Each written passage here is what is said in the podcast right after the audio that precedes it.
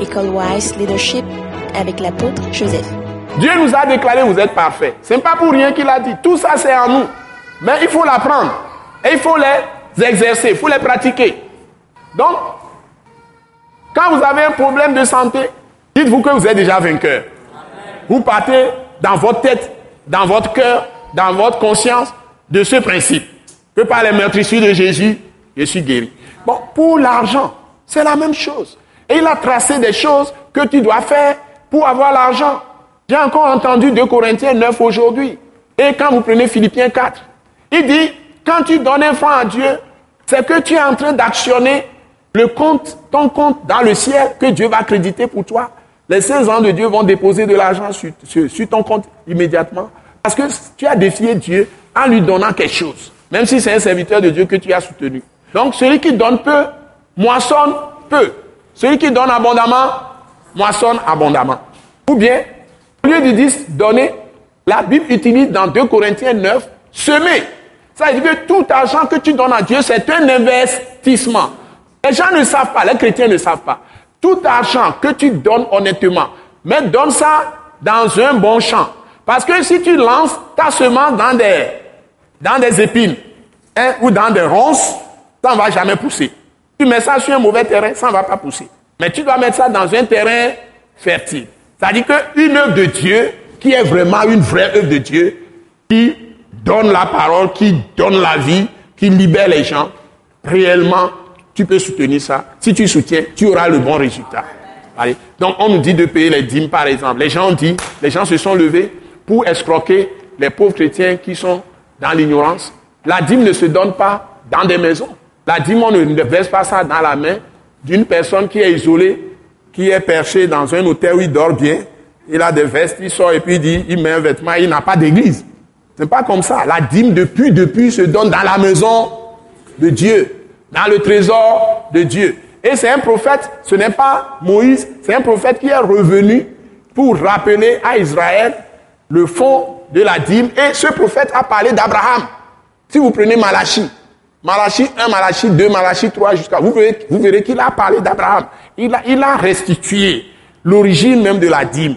Donc, la dîme, c'est institué du temps d'Abraham, qui était sous la grâce. Donc, ce n'était pas sous la loi.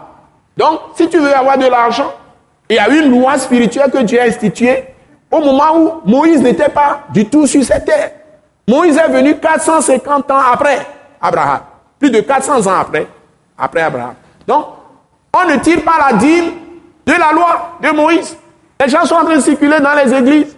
Surtout, ils sont venus, la plupart du temps, des pays de l'Afrique de l'Ouest environnante, certains pays francophones, je ne vais pas les citer. Ils sont venus de certains pays aussi, anglophone, et c'est un, vent, un courant qui est sorti pour détruire l'Église. Et on commence à dire du n'importe quoi. Donc qu'est-ce qu'on peut faire aujourd'hui, depuis, depuis que Dieu a commencé à se révéler à l'homme? Qu'est-ce qu'on peut faire sans que les gens ne réservent pas la dîme pour Dieu? Et c'est avec la dîme que Abraham a honoré Melchisedec, qui était le Christ Jésus manifesté au temps d'Abraham. Parce qu'on vous dit que Melchisedec n'est pas né d'un homme. Il n'est pas né, on ne lui connaît pas de père, ni mère, hein, ni généalogie, ni grand-père, rien. C'est un monsieur qui est apparu comme ça.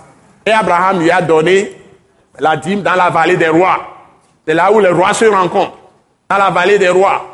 Et quand il a rencontré, Melchisedec apporta le pain et le vin, qui symbolisent Christ crucifié pour nous et ressuscité. Le pain et le vin. Il est le pain de vie. Le vin, c'est son sang qu'il a répandu pour nous.